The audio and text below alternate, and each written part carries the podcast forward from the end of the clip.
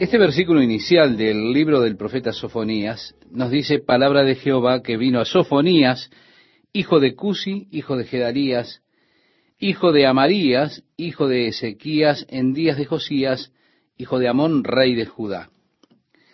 Bien, de los profetas menores no tenemos mucho trasfondo para incursionar en ellos. Por alguna razón, sí tenemos un trasfondo mayor con Sofonías, más que ninguno de los otros profetas menores, dándonos aquí su linaje.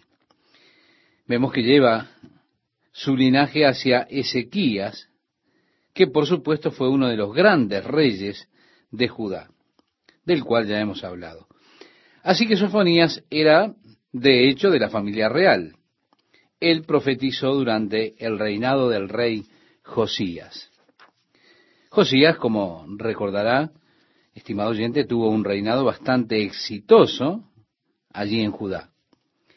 Especialmente mirándolo desde el punto de vista espiritual, bajo Josías hubo al menos una reforma, aunque más no fuera superficial. El hecho que Sofonías profetizara durante el tiempo de Josías hace que nosotros veamos que él fue contemporáneo de Jeremías, el profeta Jeremías. Durante el tiempo en que la tribu del sur de Judá estaba declinando, yendo hacia el final del reino allí en el sur, ellos iban rumbo a la cautividad de Babilonia. Jeremías, el profeta habló de eso. Sofonías estaba en tiempo de Jeremías ejerciendo su oficio de profeta a Judá en ese momento. El Señor declaró en su profecía a través de este profeta eh, Sofonías, en el versículo 2 lo que leemos, destruiré por completo todas las cosas de sobre la faz de la tierra, dice Jehová. Tenemos entonces aquí una profecía de doble referencia o de doble cumplimiento, como mejor quiera entenderlo, estimado oyente. Estaba ese cumplimiento que tendría lugar inmediatamente, en ese tiempo, bajo la destrucción que vino de parte de Babilonia y el rey Nabucodonosor. Pero también está ese aspecto que mira hacia el final de los tiempos. Y Sofonías está mirando entonces también hacia la gran tribulación él profetiza mucho acerca de ese evento futuro que conocemos como la gran tribulación o el juicio de Dios, el día de la ira de Dios, el día de la indignación de Dios, que ha de venir sobre la era impía en medio de la cual nosotros ya estamos viviendo. Así que el Señor declara, consumiré finalmente todas las cosas de la tierra. Y agrega, destruiré los hombres y las bestias destruiré las aves del cielo y los peces del mar, y cortaré a los impíos, y raeré a los hombres de sobre la faz de la tierra, dice Jehová. Se da cuenta, no hay dudas que es una referencia a ese periodo futuro de la gran tribulación, periodo en el cual los juicios catastróficos de parte de Dios han de caer sobre este planeta Tierra. Este planeta ha de ver una confusión tal cual nunca antes se ha visto ni se volverá a ver nuevamente. Jesús habló particularmente de ese tiempo y dijo, nuevamente habrá un tiempo de gran tribulación cual nunca antes hubo o volverá a haber. Es decir, cuando todo el reino animal, los peces, las bestias, y el hombre también, han de ser afectados por esos juicios, reitero, catastróficos de parte de Dios. Ahora Dios está hablando y dice en el versículo 4, extenderé mi mano sobre Judá y sobre todos los habitantes de Jerusalén, y exterminaré de este lugar los restos de Baal y el nombre de los ministros idólatras con sus sacerdotes. Si esos ministros idólatras aparecen con la palabra Kemarims en la versión inglesa de 1909 y en la versión moderna. Ellos eran los sacerdotes que ejercían su oficio en ese tiempo de apostasía. eran sacerdotes de los lugares altos, como se menciona también en el segundo libro de los reyes. Así que, estimado oyente, por causa de la idolatría, allí en Jerusalén, en Judá, Dios habría de entregarlos en las manos de sus enemigos. Ya hemos mencionado esto antes y pienso que es bastante significativo que en algunas de las últimas excavaciones arqueológicas que se han hecho, el profesor Gilo estaba buscando descubrir la antigua ciudad de David. Ellos le llaman el monte de Ofel, ese monte que está justo sobre las fuentes de Gion. Ese monte que desciende a Gion y sube también desde allí, en el estanque de Siloé, debajo del cual Ezequías excavó su túnel, sobre el monte y la ladera de la antigua ciudad de Jerusalén que data del tiempo de la profecía que estamos considerando. El monte de Ofel era verdaderamente conocido como el lugar de la ciudad de David.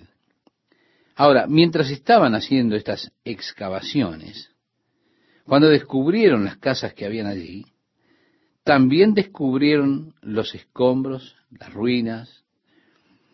Y si usted va a ese lugar encontrará que en el interior de las mismas, de la forma en que estaban cuando fueron destruidas por los babilonios, se encontraron los artefactos dentro de las casas, esas casas, reitero, que fueran destruidas por los ejércitos de Babilonia, ellos vinieron y simplemente derribaron todas las casas. ¿Se da cuenta?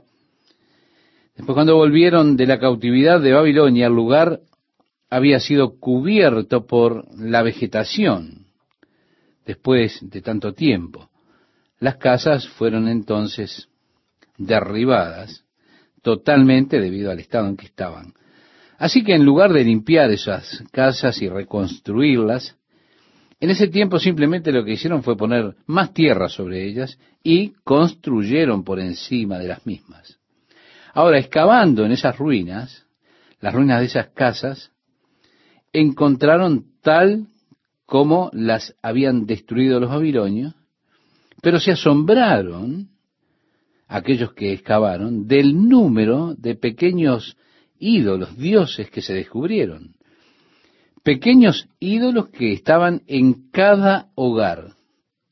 Ellos fotografiaron mesa tras mesa, cada una llena de esos pequeños ídolos que habían en esos hogares allí, ídolos de las personas de Judá, que tenían antes de la destrucción que trajo el ejército babilónico. Esto es una confirmación de lo que nosotros leemos en el profeta Jeremías, en Isaías, cuando estos profetas fueron advertidos del juicio de Dios que habría de venir por causa de la idolatría que existía y ellos lo comunicaban al pueblo. Aquí nuevamente, mientras Sofonías habla de la destrucción y los juicios que Dios ha de traer, también hay una mención acerca de la adoración a Baal. Así que ellos encontraron también muchos pequeños ídolos de Baal. La palabra Baal significa Señor, y esos ídolos fueron descubiertos.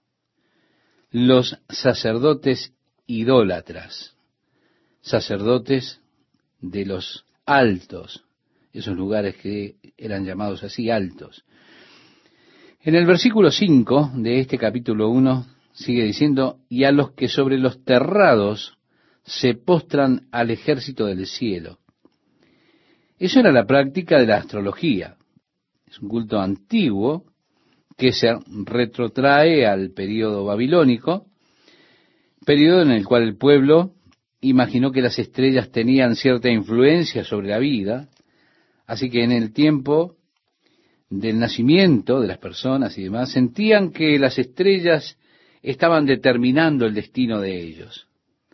Ahora, estimado oyente, ¿no es asombroso que en esta era, nuestra era, la era moderna, la era del alumbramiento científico, haya personas que todavía se fijan o miran el horóscopo para determinarse si deben ir o no deben ir a trabajar hoy, o si deben ir o no a determinado lugar. Dice nuestro pasaje, los que sobre los terrados se postran al ejército del cielo, y a los que se postran jurando por Jehová y jurando por Milcom, el cual, por supuesto, es el ídolo de los amonitas, que tiene su equivalente en el ídolo Moloch. Agrega, y a los que se apartan de en pos de Jehová, y a los que no buscaron a Jehová ni le consultaron. Sí, ellos estaban adorando todos sus ídolos, pero se habían olvidado de Dios. Ya no preguntaban por Jehová.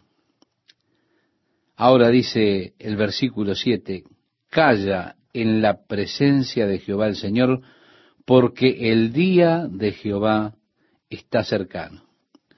¿Se da cuenta?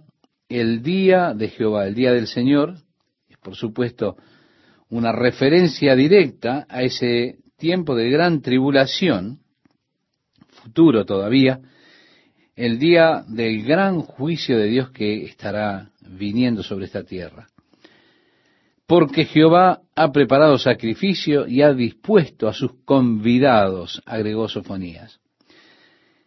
Estimado oyente, si usted recuerda el libro de Apocalipsis, en el capítulo 17, cuando se habla de este gran día de la ira de Dios que estará viniendo, Dios invita a las aves para que vengan a comer los cadáveres de los reyes y demás el gran día de la ira de Dios. Así que Él ha preparado un sacrificio, una fiesta. Él ha propuesto a sus invitados, esos invitados son las aves, los buitres, para que vengan y coman los cuerpos de esos hombres. Desde el versículo 8 al versículo 11 nosotros leemos, y en el día del sacrificio de Jehová castigaré a los príncipes y a los hijos del rey y a todos los que visten vestido extranjero. Asimismo castigaré en aquel día a todos los que saltan la puerta, los que llenan las casas de sus señores de robo y de engaño. Y habrá en aquel día, dice Jehová, voz de clamor desde la puerta del pescado, y aullido desde la segunda puerta, y gran quebrantamiento desde los collados. Aullad, habitantes de Mactes. Esta es, de hecho, podríamos decir, para que usted entienda que es Mactés, el lugar donde están los shoppings, allí en Israel, los bazares. Si usted va a Jerusalén, el día de hoy, el Yuk, el lugar comercial que hay dentro de la ciudad, esas calles largas y angostas, donde se encuentran todos esos comercios pequeños a los lados de estas calles, bueno, precisamente esa es la palabra hebrea Mactés. Es el lugar en donde hacían todas sus compras, sus ventas. Por eso dice, aullad habitantes de Mactés. Porque todo el pueblo mercader es destruido. Destruidos son todos los que traían dinero. Acontecerá en aquel tiempo que yo escudriñaré a Jerusalén con linterna y castigaré a los hombres que reposan tranquilos como el vino asentado, los cuales dicen en su corazón, Jehová ni hará bien ni hará mal. En otras palabras están diciendo, Dios está a un costado, a Dios no le interesa nada de esto. Podemos vivir como se nos plazca, que para Dios no hace diferencia. Él no hará ni bien ni mal. Y así encontramos personas que viven como si Dios no existiera. Pienso que nosotros miramos a algunas personas y a veces nos espanta la declaración de alguna de ellas, declaraciones descaradas de ateísmo que ellos hacen.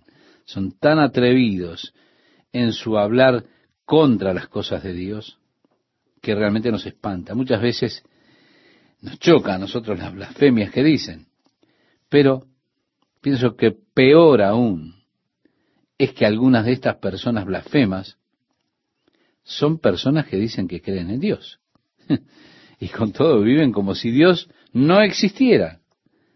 Nunca toman a Dios en cuenta en ninguna de sus decisiones de vida. Para mí esto sí es una blasfemia mayor.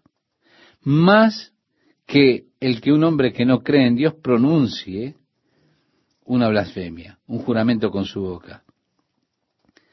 Estos, en cambio, dicen, oh, yo creo en Dios, sí, sí, creo en Dios, pero no toman nunca a Dios en cuenta para sus decisiones, no buscan a Dios. Tienen una actitud como quien dice, bueno, el Señor no nos va a hacer ni bien ni mal. Es una actitud despreocupada en cuanto a Dios y las cosas de Dios. El Señor dijo que Él iba a castigar a quienes se afirman en sus refugios. El verso 13 nos dice, por tanto serán saqueados sus bienes y sus casas asoladas. Amigo, cuando usted pasa por esas excavaciones arqueológicas que hizo el profesor Giro, usted se da cuenta mirando la desolación en que fueron vueltas esas casas. Dice el profeta, edificarán casas, mas no las habitarán. Y plantarán viñas, mas no beberán el vino de ellas. Cercano está el día grande de Jehová, cercano y muy próximo. Es amarga la voz del día de Jehová. Gritará allí el valiente. Día de ira aquel día día de angustia y de aprieto, día de alboroto y de asolamiento, día de tiniebla y de oscuridad, día de nublado y de entenebrecimiento, día de trompeta. Está hablando de la trompeta de batalla que llamaba a las tropas a que se congregaran. Y de algazara sobre las ciudades fortificadas y sobre las altas torres. Y atribularé a los hombres y andarán como ciegos, porque pecaron contra Jehová, y la sangre de ellos será derramada como polvo y su carne como estiércol. Ni su plata ni su oro podrá librarlos en el día de la ira de Jehová, pues toda la tierra será consumida con el fuego de su celo, porque ciertamente destrucción apresurada hará de todos los habitantes de la tierra. La profecía aquí, por supuesto, se mira también como una profecía de doble referencia o de doble cumplimiento, que abarca también ese gran día del juicio de Dios que está aún por venir sobre este mundo. Comienza el capítulo 2 diciéndonos, congregaos y meditad, oh nación sin pudor. Ellos estaban haciendo cosas realmente vergonzosas, pero ser rehusaban a ser avergonzados. Antes que tenga efecto el decreto y el día se pase como el tamo, antes que venga sobre vosotros el furor de la ira de Jehová, continúa diciendo el profeta, antes que el día de la ira de Jehová venga sobre vosotros, buscad a Jehová todos los humildes de la tierra, los que pusisteis por obra su juicio, buscad justicia, buscad mansedumbre, quizá seréis guardados en el día del enojo de Jehová. Ve, estimado oyente, aquí tenemos la promesa del Señor de protegerlos en el día de su ira. ¿Cuándo? Cuando la gran tribulación venga sobre la tierra, justamente unos momentos antes o momentos previos, previo a que se derrame la gota o la gota que derrame el vaso, por decirlo de alguna manera, cuando venga esa profanación del templo, que estará ya reconstruido en Jerusalén, a ese momento hace referencia. Está hablando proféticamente, el templo ha de ser reconstruido, y cuando sea reconstruido, ese hombre que es conocido en la escritura como el hijo de perdición, el hombre de pecado, la bestia, frecuentemente llamado el anticristo, ha de venir al templo y allí ha de pararse en el lugar santo declarando que Él es Dios y ha de demandar ser adorado como Dios.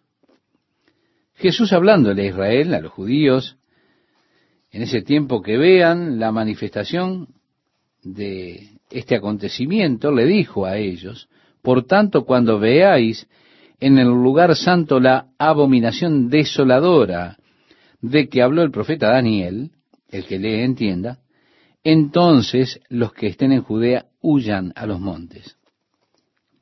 En el capítulo 12 del libro de Apocalipsis, cuando Juan primeramente ve a aquella mujer vestida de sol, que es Israel, la luna, las dos estrellas, él ve luego la segunda maravilla en el cielo, un gran dragón, que es Satanás, que es echado del cielo. Él entonces se dispone para hacer guerra contra la simiente de la mujer, es decir, el remanente de la nación de Israel, el pueblo de Israel. Pero en el libro de Apocalipsis se nos dice que a la simiente de la mujer le fueron dadas alas de águila para llevarlos al desierto, al lugar que Dios les ha preparado, conforme a lo que dice el profeta Isaías en el capítulo 16, sabemos que será esa ciudad rocosa de Petra, el lugar donde muchos judíos han de huir para sobrevivir. Dios vigilará sobre ellos, tendrá cuidado de ellos allí. También se hace mención a esto en el capítulo 26 de Isaías, en los últimos versículos, donde se menciona que Dios los llevará a un lugar de refugio hasta que su indignación o la ira de Dios, los juicios de Dios, terminen. Así que Nuevamente está aquí la promesa del Señor para el pueblo ese día de buscar al Señor. Buscad a Jehová todos los humildes de la tierra. Los que pusisteis por obra su juicio, buscad justicia como hemos leído. Es posible que ellos puedan ser los que serán milagrosamente preservados por Dios en ese lugar que mencionamos por tres años y medio. Así que esto con todo es una experiencia futura para los judíos. No tiene nada que ver con la iglesia. La iglesia, por supuesto, debe ser llevada arriba en el rapto antes de que todas estas cosas tengan lugar. En el pasaje que tenemos para este día, leemos, porque Gaza será desamparada y Ascalón asolada. Saquearán a Asdod en pleno día y Ecrón será desarraigada. Estas son las ciudades principales de los filisteos, Gaza, Ascalón, Asdod y Ecrón. Hay de los que moran en la costa del mar, continúa diciendo el profeta, del pueblo de los cereteos. La palabra de Jehová es contra vosotros, oh Canaán, tierra de los filisteos, y te haré destruir hasta no dejar morador. Y será la costa del mar praderas para pastores y corrales de ovejas. Será aquel lugar para el remanente de la casa de Judá. Qué profecía fascinante, ¿verdad? Porque durante el tiempo del Antiguo Testamento, los filisteos eran uno de los enemigos fuertes y permanentes que tenían los judíos.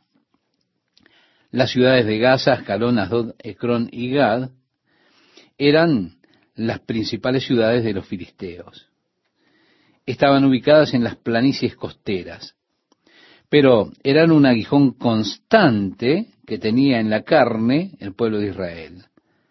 Las tribus de Dan trataron de establecerse en esa área, pero encontraron que los filisteos eran demasiado fuertes para ellos.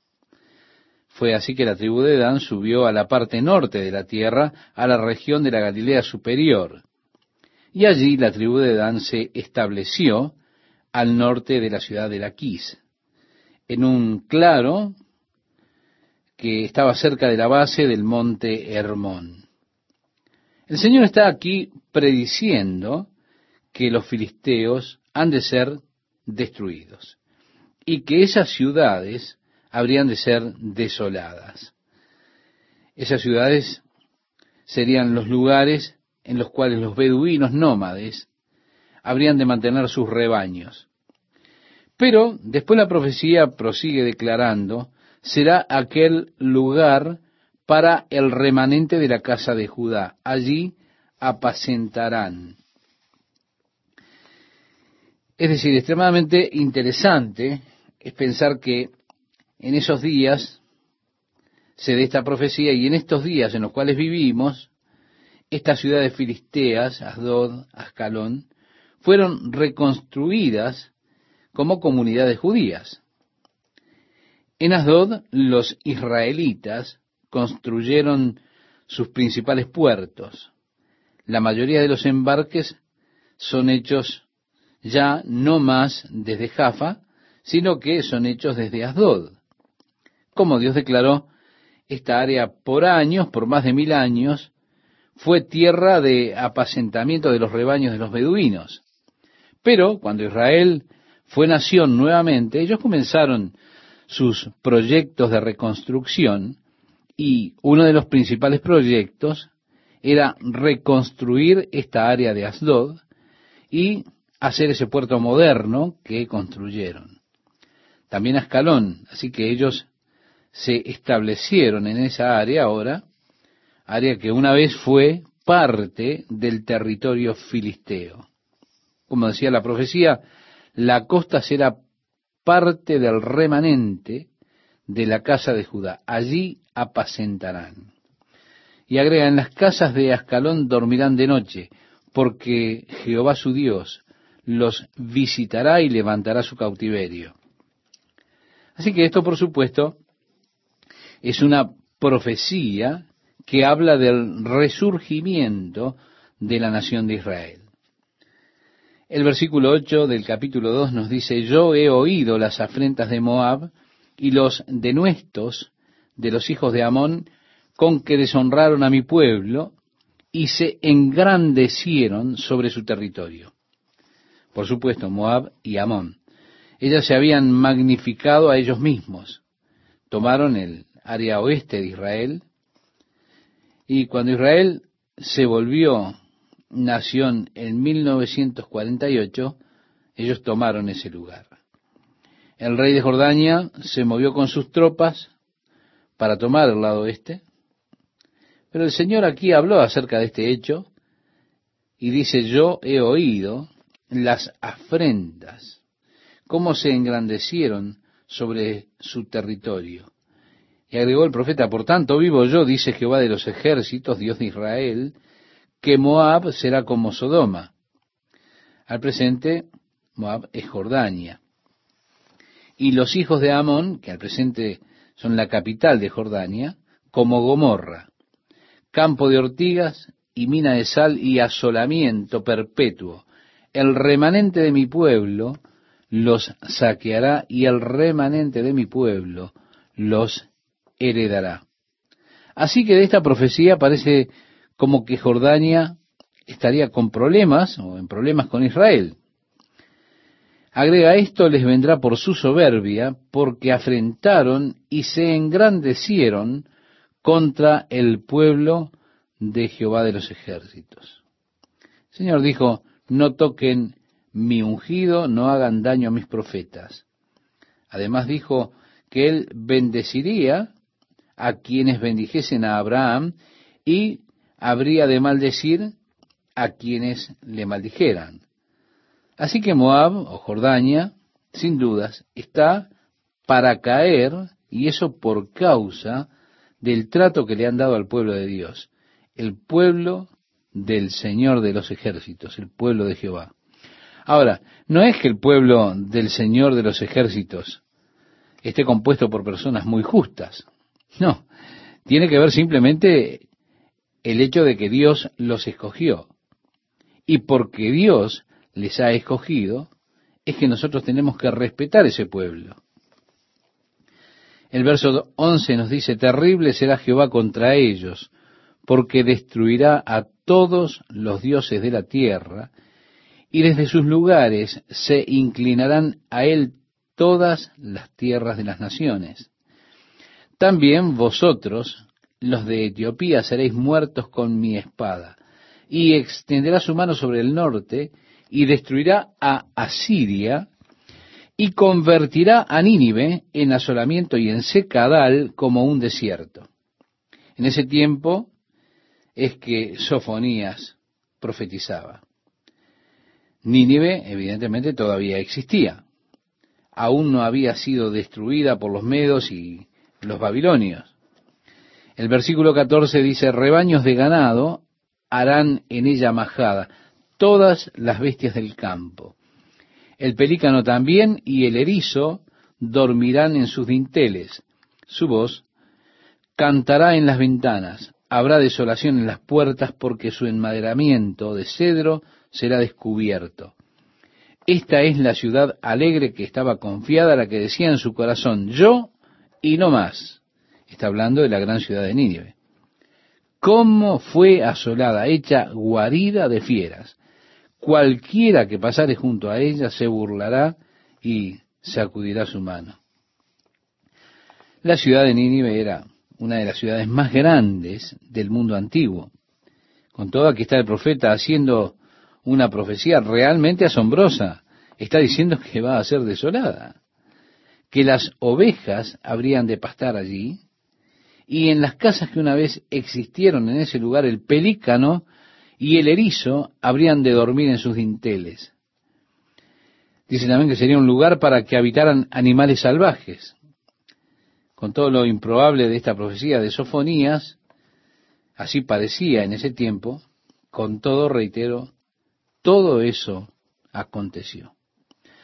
Bien, ahora el Señor habla contra Jerusalén y dice, ay de la ciudad rebelde y contaminada y opresora.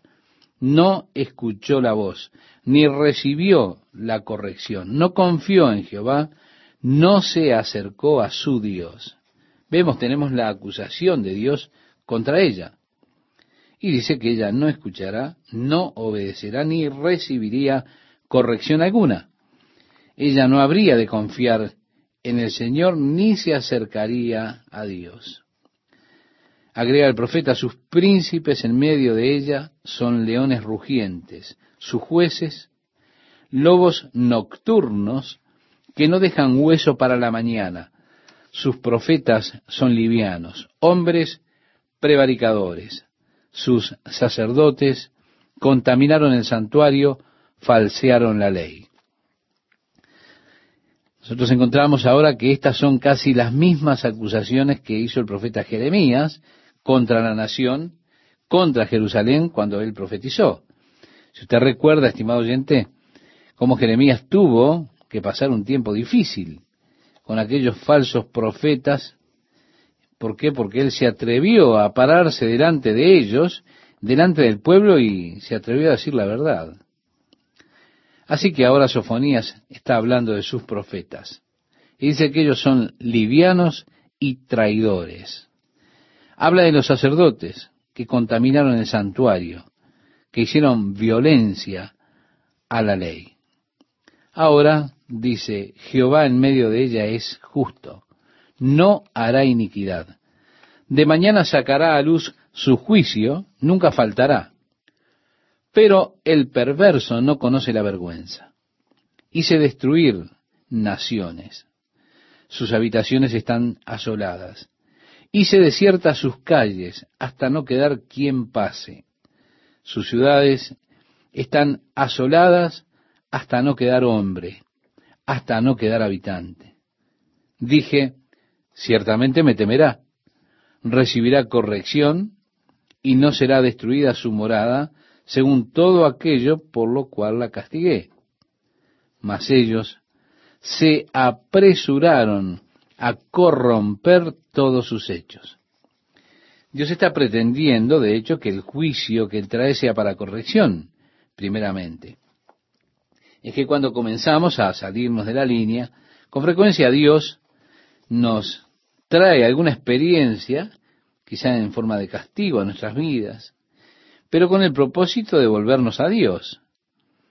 Es trágico que tantas personas, cuando Dios está trayendo la vara de castigo, en lugar de volverse a Dios, se rebelan contra el Señor. Por tanto, su condición empeora. El Señor dijo, cuando mis juicios estén sobre la tierra, causará a mi pueblo que regrese a la justicia. Estimado oyente, un verdadero hijo de Dios, cuando comienza a ver los juicios, se vuelve a Dios. Aquí el Señor habla de sus juicios y es como que ellos se corrompieron a ellos mismos aún más. Por tanto, decía Sofonías, esperadme, dice Jehová, hasta el día que me levante para juzgaros estamos ahora yendo hacia el futuro, hacia el gran juicio de las naciones que está por venir.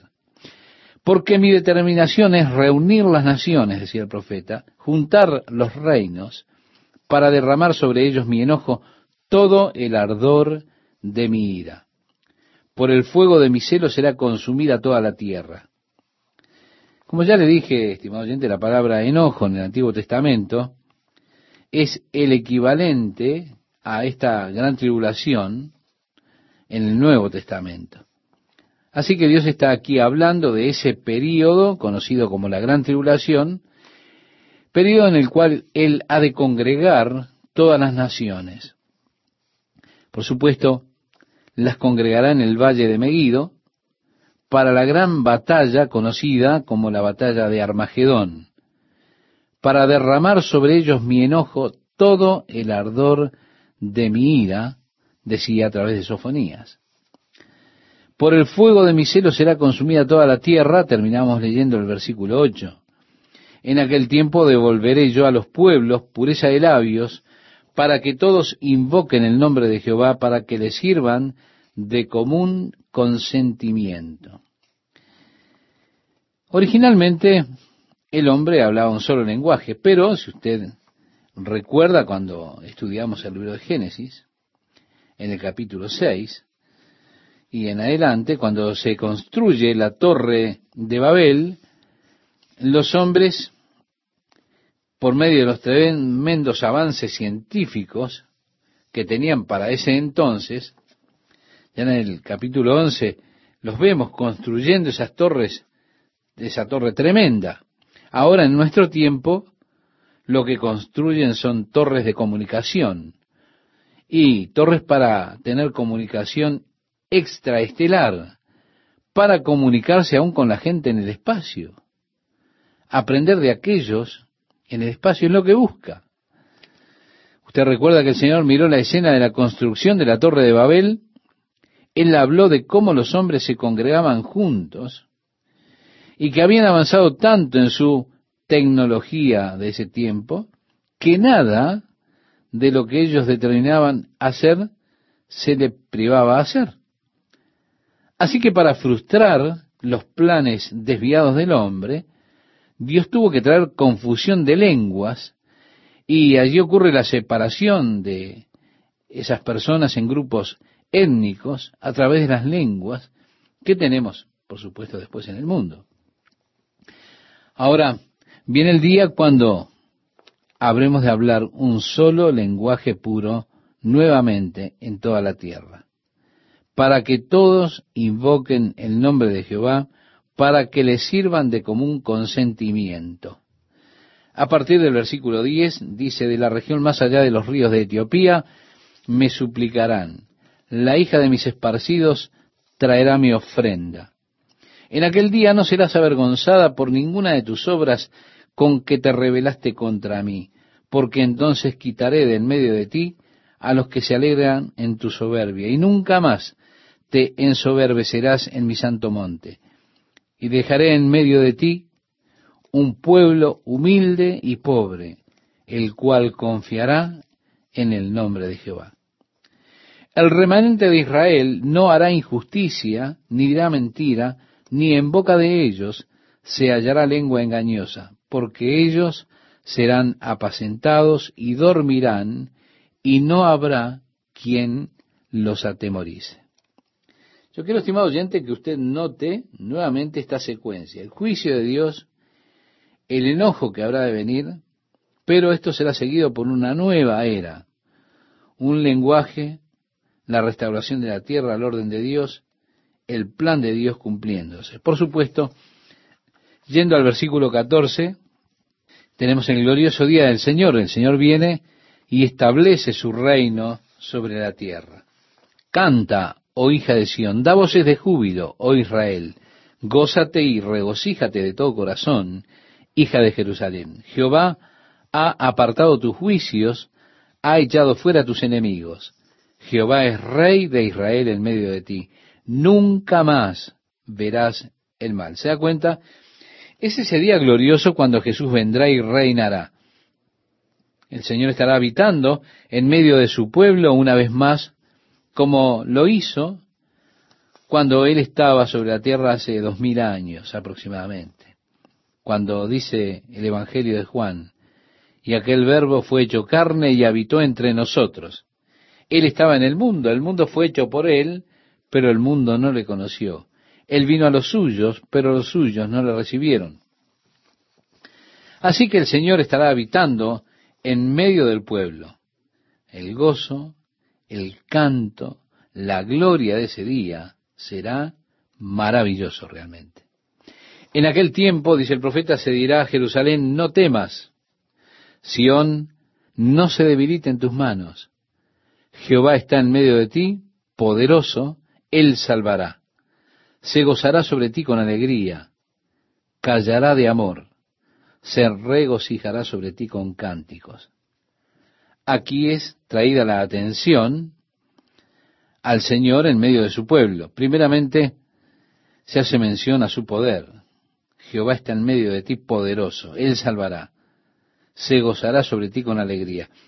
Realmente el mundo de hoy está necesitando con urgencia la salvación. El hombre ha ido tan lejos como puede ir sin llegar a destruirlo todo. El triste estado de las cosas en el día de hoy. O cómo necesita el mundo la salvación de Dios. Tristemente el gobierno no nos puede salvar. De hecho, los gobiernos humanos son los que están enterrando y destruyendo al hombre. No podemos ya pagar más. El gobierno se ha vuelto demasiado costoso. Y esto estoy hablando alrededor del mundo. Hay solamente una esperanza para todo este mundo que está enfermo. La única esperanza es la que aguardamos cuando Jesús venga y reine en este mundo. Miramos la enfermedad sociológica del mundo. La vemos en los Estados Unidos. Los niveles ya epidémicos de crímenes, asaltos, asesinatos, secuestros. Y no hay solución, no hay respuesta. Necesitamos urgente un Salvador. Ahora, habrá una venida de un falso Salvador un hombre que vendrá con toda clase de soluciones, nuevas ideas, que aparentemente resolverán los problemas de la economía del mundo por un tiempo. Solucionará muchos de los males sociales, muchos de los crímenes que involucran el dinero, todos los minimercados que son robados cada día, cada noche, estaciones de servicios que son asaltadas, los bolsillos que son hurtados, las bolsas que son arrebatadas, las carteras que son arrebatadas, los bienes que son robados a mano armada. Todo esto es por causa del dinero. Así que este hombre que vendrá como un gran salvador, vendrá con una solución fantástica a los problemas sociales que existen hoy, problemas de crímenes, quizá eliminando el dinero completamente para asignar a cada uno una marca reconocible por una computadora, una marca que será colocada en la mano derecha o en la frente de cada uno. Una marca que nadie podrá comprar ni vender a menos que tenga esa marca. Inmediatamente todos los crímenes que involucran el dinero se habrán de terminar. Claro, llevará un tiempo para que la gente considere este nuevo sistema. Al menos llevarán tres años y medio, de acuerdo a la profecía. Así que Él vendrá con soluciones económicas, sociológicas, y todo el mundo comenzará a victoriar a ese hombre como su líder, su salvador, el falso Mesías, el anticristo. Pero aquí dice el profeta, del tiempo posterior, cuando aparezca el verdadero Salvador, ¿cómo necesita el mundo ser salvo? Decía el profeta, Jehová en medio de ti, Jesús vendrá. Él habrá de establecer su reino, habitará en medio de su pueblo. ¡Qué alegría! ¡Cuántos cánticos y gozo en esos días! El Señor tu Dios en medio de ti es poderoso, Él salvará. Se gozará sobre ti con alegría, callará de amor, se regocijará sobre ti con cánticos. El Señor, sí, escuchó bien, estimado oyente, el Señor estará cantando su canción de amor por usted. El pasaje que tenemos para este día dice, reuniré a los fastidiados por causa del largo tiempo, tuyos fueron, para quienes el oprobio de ella era una carga. He aquí, en aquel tiempo, yo apremiaré a todos tus opresores y salvaré a la que cojea y recogeré la descarriada y os pondré por alabanza y por renombre en toda la tierra. En aquel tiempo yo os traeré, en aquel tiempo os reuniré yo, pues os pondré para renombre y para alabanza entre todos los pueblos de la tierra, cuando levante vuestro cautiverio delante de vuestros ojos, dice Jehová. Así que habla de la futura bendición que vendrá sobre la nación de Israel en esa era gloriosa del reino de Dios sobre la tierra, que cierra la profecía de Sofonía. Entramos ahora en el profeta Ageo, el libro del profeta Ageo, que profetizó en el segundo año de Darío, rey. Quiero aclarar que este no era el Darío que tenemos en el libro de Daniel, cuando conoce la fama de Daniel, sino que este es un Darío que vino más tarde, en el año 520 antes de Cristo. Es alrededor del tiempo de la profecía de Ageo. Ellos sienten que esta profecía cubrió un periodo de dos meses. Ahora, ¿no es interesante cómo en un tiempo de dos meses un hombre puede cumplir el llamado de Dios sobre su vida? La reina Esther cumplió el llamado de Dios para ella en un periodo menor todavía, un, periodo de dos días. Aquí está Ageo, un profeta que profetiza por un periodo tan breve, un periodo de un par de meses. Cuando entramos en el libro de Ageo, Zacarías, Malaquías, nosotros veremos el cambio que se produce. La cautividad babilónica está concluida. Hay un remanente que regresa a Jerusalén y que comienza a construir el templo bajo el liderazgo de Zorobabel y de Josué. Pero están siendo fastidiados por los samaritanos, aquellas personas que habían habitado la tierra durante los setenta años de cautiverio. Ageo viene entonces para animar al pueblo, para que vuelva al trabajo y reconstruya el templo y trae así sus profecías que tienen que ver con ese aliento de reconstrucción o para la reconstrucción del templo de Jerusalén. Así que, estimado oyente, en sus libros de historia del Antiguo Testamento, esta profecía de Ageo tiene lugar en ese periodo que también está presente eh, Esdras y también está presente Nehemías. En el año segundo del rey Darío, comienza diciendo el libro de Ageo, reitero 520, año 520 antes de Cristo, en el mes sexto, en el primer día del mes, el segundo año del reinado del rey Darío sería, vino palabra de Jehová por medio del profeta Ageo a Zorobabel. Zorobabel que era uno de los líderes en ese movimiento de la reconstrucción hijo de Salatiel, gobernador de Judá, y a Josué, hijo de Josadac, sumo sacerdote, diciendo, Así ha hablado Jehová de los ejércitos, diciendo, Este pueblo dice, no ha llegado aún el tiempo, el tiempo de que la casa de Jehová sea reedificada. Ellos estaban diciendo, estimado oyente, todavía no es el tiempo de hacer esto. Había esta dilación por parte del pueblo. Entonces vino la palabra del Señor a Ageo, o por medio del profeta Ageo, diciendo, ¿es para vosotros tiempo? ¿Para vosotros de habitar en vuestras casas artesonadas y esta casa está desierta? Pues así ha dicho Jehová de los ejércitos, meditad bien sobre vuestros caminos. Es interesante cómo Ageo, el Señor a través de Ageo, está constantemente llamando al pueblo para que se detuviera a considerar. Nosotros no nos detenemos muchas veces a considerar las cosas que suceden alrededor nuestro. El Señor le está diciendo precisamente, oye, mira, dale una mirada a todo esto, considéralo ahora. Así que Ageo llama al pueblo para que medite muy bien sobre sus caminos. ¿Por qué? Él dijo, sembráis mucho y recogéis poco, coméis y no os saciáis, bebéis y no quedáis satisfechos, os vestís y no os calentáis, y el que trabaja a jornal recibe su jornal en saco roto. Es muy descriptivo, ¿verdad? Usted pone su sueldo en una bolsa que tiene agujeros, ¿a dónde va a parar el dinero? Así ha dicho Jehová de los ejércitos. Meditad sobre vuestros caminos. Les está alertando acerca de lo que estaban haciendo, para que pensaran.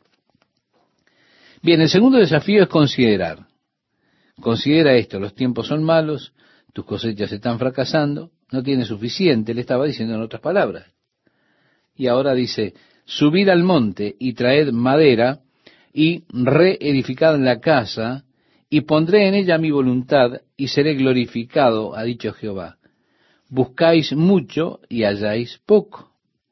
Y encerráis en casa y yo lo disiparé en un soplo. ¿Por qué? dice Jehová de los ejércitos. Por cuanto mi casa está desierta y cada uno de vosotros corre a su propia casa. Por eso se detuvo de los cielos sobre vosotros la lluvia y la tierra detuvo sus frutos. Y llamé la sequía sobre esta tierra y sobre los montes, sobre el trigo, sobre el vino, sobre el aceite, sobre todo lo que la tierra produce, sobre los hombres y sobre las bestias, y sobre todo trabajo de manos. Si el Señor estaba diciendo, te he traído sequía porque has olvidado mi casa. Han permitido que mi casa se destruyera porque están poniéndose ustedes primero en lugar de ponerme a mí en primer lugar. Jesús dijo a sus discípulos que el mundo pagano, es decir, los gentiles, buscan todas estas cosas, que comer, que van a beber o que se van a vestir. Estas son las cosas básicamente que el Señor ha estado hablándole a esta gente. Muchas personas estaban trabajando en sus cosas, en su casa, pero habían dejado la casa de Dios. En nuestro tiempo encontramos personas que están trabajando en dos trabajos. Son a la vez esposos y esposas que están trabajando porque están preocupados exclusivamente en qué habrán de comer, qué habrán de beber, cómo han de pagar las cuentas, cómo se van a vestir. Los tiempos son realmente difíciles. No hay suficiente dinero. Parece haber una sequía en este sentido. Pero el Señor dijo, la razón es porque han olvidado mi casa la han desolado. ¿Se da cuenta? Las personas han invertido sus prioridades. Ellos están buscando lo de ellos primeramente. Buscan sus propias lujurias y como resultado no tienen nunca suficiente. El Señor dijo, mira, primeramente deben buscar el reino de Dios y su justicia, y todas las demás cosas serán añadidas. Estimado oyente, ponga sus prioridades en orden, ponga primeramente al Señor en su vida y Dios cuidará de todas sus necesidades. Dios dijo, mira, llamé a la sequía. En el versículo 12 leemos, y oyó Zorobabel, hijo de Sealatiel, y Josué, hijo de Josadac, sumo sacerdote, y todo el resto del pueblo la voz de Jehová su Dios, y las palabras del profeta Ageo, como le había enviado Jehová su Dios, y temió el pueblo delante de Jehová. Así que ellos le respondieron a esta exhortación de Ageo. Ellos consideraron y respondieron. Ageo vino entonces con un segundo mensaje. Y dice, entonces Ageo, enviado de Jehová, habló por mandado de Jehová al pueblo diciendo, yo estoy con vosotros, dice Jehová. Ese fue un mensaje muy breve, pero qué mensaje confortador. Ellos obedecieron y el Señor nuevamente habló y les dijo, estoy con ustedes. Ese fue todo el mensaje. Y despertó Jehová el espíritu de Zorobabel, hijo de Salatiel, gobernador de Judá, y el espíritu de Josué, hijo de Josadac, sumo sacerdote, y el espíritu de todo el resto del pueblo, y vinieron y trabajaron en la casa de Jehová de los ejércitos su Dios, en el día 24 del mes sexto, en el segundo año del rey Darío. En el mes séptimo, a los 21 días del mes, vino palabra de Jehová por medio del profeta Ageo diciendo, Habla ahora a Zorobabel, hijo de Salatiel, gobernador de Judá, y a Josué, hijo de Josadac, sumo sacerdote, y al resto del pueblo diciendo, ¿quién ha quedado entre vosotros que haya visto esta casa en su gloria primera y como la veis ahora? ¿No es ella como nada delante de vuestros ojos? Por supuesto, el templo de Salomón fue un edificio extremadamente glorioso y fue destruido por las tropas de Nabucodonosor. Ahora, cuando nosotros leemos en el libro de Esdras, se nos dice que cuando ellos comenzaron a poner los cimientos del nuevo templo, en este tiempo de la profecía, del libro que estamos leyendo, un pueblo que era joven, los jóvenes, los que habían nacido estando en la cautividad en Babilonia, que nunca habían visto la gloria de aquel templo de Jerusalén en los días anteriores a la cautividad, los que nunca habían visto ese glorioso templo de Salomón que Salomón construyó, dice que esos jóvenes se regocijaban, estaban danzando, felices. Ellos estaban colocando los cimientos del templo del Señor. Pero los más ancianos, que recordaban que habían conocido la gloria del templo de Salomón, cuando vieron qué diferente era o en relación al otro templo, podríamos decir, cuánto menor, de cuánto menor gloria era la nueva cosa que ellos estaban construyendo, estos ancianos se pararon y se pusieron a llorar. En esta ocasión, de los ancianos que aún podían recordar la gloria del templo de Salomón, la ocasión para ellos fue de llanto. Entonces la palabra del Señor vino a través de Ageo. ¿Quién ha quedado entre vosotros que haya visto esta casa en su gloria primera y como la veis ahora? ¿No es ella como nada delante de vuestros ojos? Pues ahora, Zorobabel, esfuérzate, dice Jehová, esfuérzate también, Josué, hijo de Josadac, sumo sacerdote, y cobrad ánimo, pueblo todo de la tierra, dice Jehová, y trabajad, porque yo estoy con vosotros, dice Jehová de los ejércitos. Así que para los que tenían esta tendencia a desanimarse, porque aquello parecía ser nada en comparación con aquel templo de Salomón, el Señor los anima a que sean fuertes y continúen. Y está allí nuevamente la promesa, porque yo estoy con vosotros. Según el pacto que hice con vosotros cuando salisteis de Egipto, así mi espíritu estará en medio de vosotros. No temáis. Porque así dice Jehová de los ejércitos, de aquí a poco yo haré temblar los cielos y la tierra, el mar y la tierra seca, y haré temblar a todas las naciones, y vendrá el deseado de todas las naciones, y llenaré de gloria esta casa, ha dicho Jehová de los ejércitos. Ahora, parece que esto saliera de la profecía de ese período que estábamos considerando, al período de la gran tribulación, cuando Dios ha de sacudir todo el mundo, y de hecho, en el libro de Hebreos, en el capítulo 12, leemos, porque el Señor dijo, nuevamente voy a sacudir el mundo como nunca antes lo he sacudido. Así que todo lo que puede ser sacudido será derribado y lo que no puede ser sacudido permanecerá. Qué loco es para nosotros poner todas nuestras energías, nuestros esfuerzos en las cosas materiales, porque en cualquier momento pueden ser sacudidas, pueden ser derribadas. ¿Cómo necesitamos poner nuestro tiempo, todas nuestras energías, todo nuestro esfuerzo en las cosas espirituales?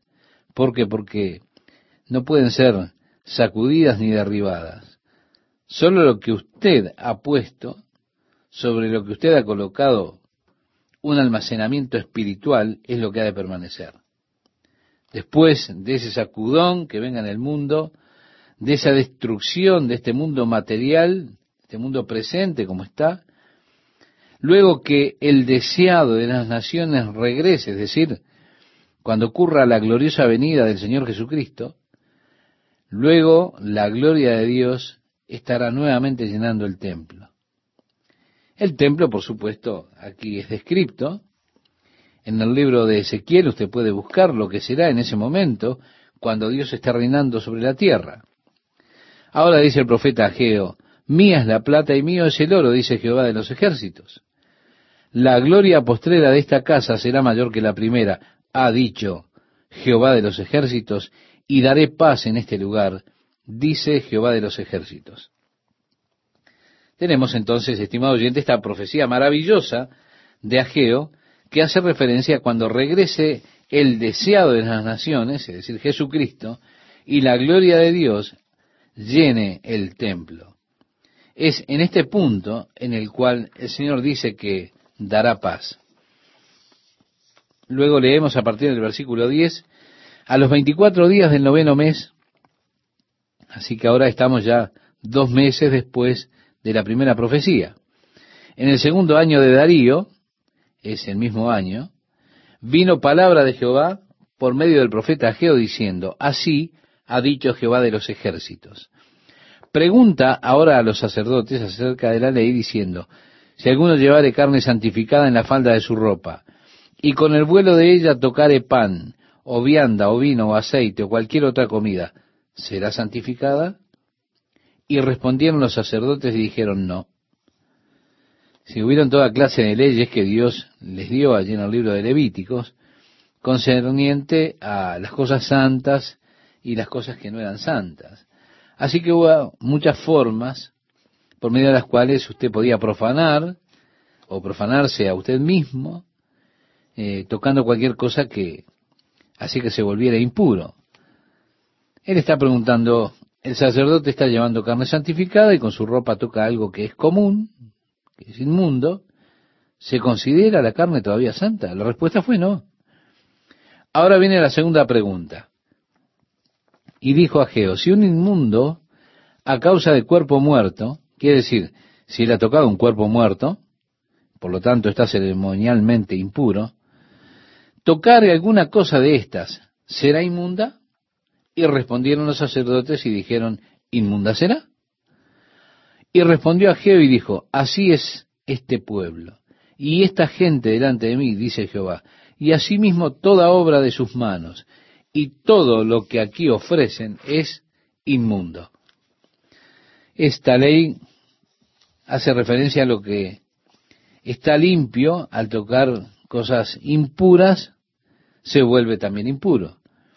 Tratando de mezclar lo espiritual con lo material, entonces a eso hace referencia. Cuando uno trata de mezclar lo que es material, lo que es carnal con lo espiritual, el Señor dijo, oigan, todo esto es inmundo. A partir del versículo 15 dice, ahora pues meditad. Ve nuevamente, llama a detenerse a considerar. Meditad en vuestro corazón desde este día en adelante, antes que pongan piedra sobre piedra en el templo de Jehová, antes que sucediesen estas cosas, venían al montón de veinte efas y había diez. Venían al lagar para sacar cincuenta cántaros y había veinte. Está diciendo en otras palabras, desde estos días en los cuales tuvieron escasez, esos días cuando había suficiente para ir por ahí, los días antes de que comenzaran a construir nuevamente el templo, es decir, marquen esto, consideren esto. Dice, os herí con viento solano, con tizoncillo y con granizo en toda obra de vuestras manos, mas no os convertisteis a mí, dice Jehová. Meditad pues en vuestro corazón desde este día en adelante, desde el día 24 del noveno mes, desde el día que se echó el cimiento del templo de Jehová, meditad pues en vuestro corazón. ¿No está aún la simiente en el granero? Ni la vid, ni la higuera, ni el granado, ni el árbol de olivo ha florecido todavía. Mas desde este día, dijo el Señor, os bendeciré. Él le está diciendo ahora, miren, ustedes pasaron por tiempos financieros bastante difíciles. Tuvieron lo suficiente para poder salir adelante, pero pasaron por tiempos muy duros, por causa de que sus prioridades estaban alteradas. Ponían primero sus necesidades, se ponían a ustedes mismos primeramente y después a mí.